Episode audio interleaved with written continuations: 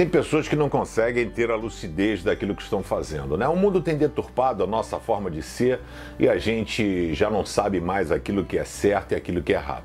A Bíblia toda vai dizer que nós precisamos nos definir. Ou você é uma coisa ou você é outra.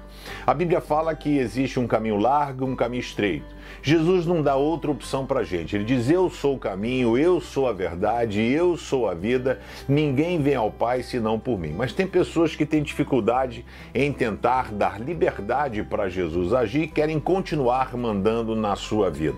E aí a gente precisa, chega uma hora que a gente tem um encontro com Jesus, eu preciso soltar a mão do cão, soltar a mão do mundo e segurar na mão de Jesus. O texto de aqui, João, 1 João, capítulo 1, verso 6, assim: Portanto, se dizemos que estamos unidos com Deus e ao mesmo tempo vivemos na escuridão, então estamos mentindo com palavras e ações. E aí fala, mano, se posiciona. Porém, se vivemos na luz como Deus está na luz, então estamos unidos uns com os outros. A gente chega um momento na vida que a gente tem que se posicionar. A gente tem que escolher aquilo que devemos fazer e qual caminho devemos trilhar. Eu não sei onde você se encontra, mas eu quero fazer um convite. Que tal você vir para a luz de Cristo? Sempre a escuridão, trevas é um negócio que não é legal. Por isso, venha para onde é mais seguro e você terá certeza de que vai ter alguém do teu lado que nunca vai te abandonar. Valeu? Gente, se inscreve no canal Pense, dá um joinha, compartilha aí com a moçada.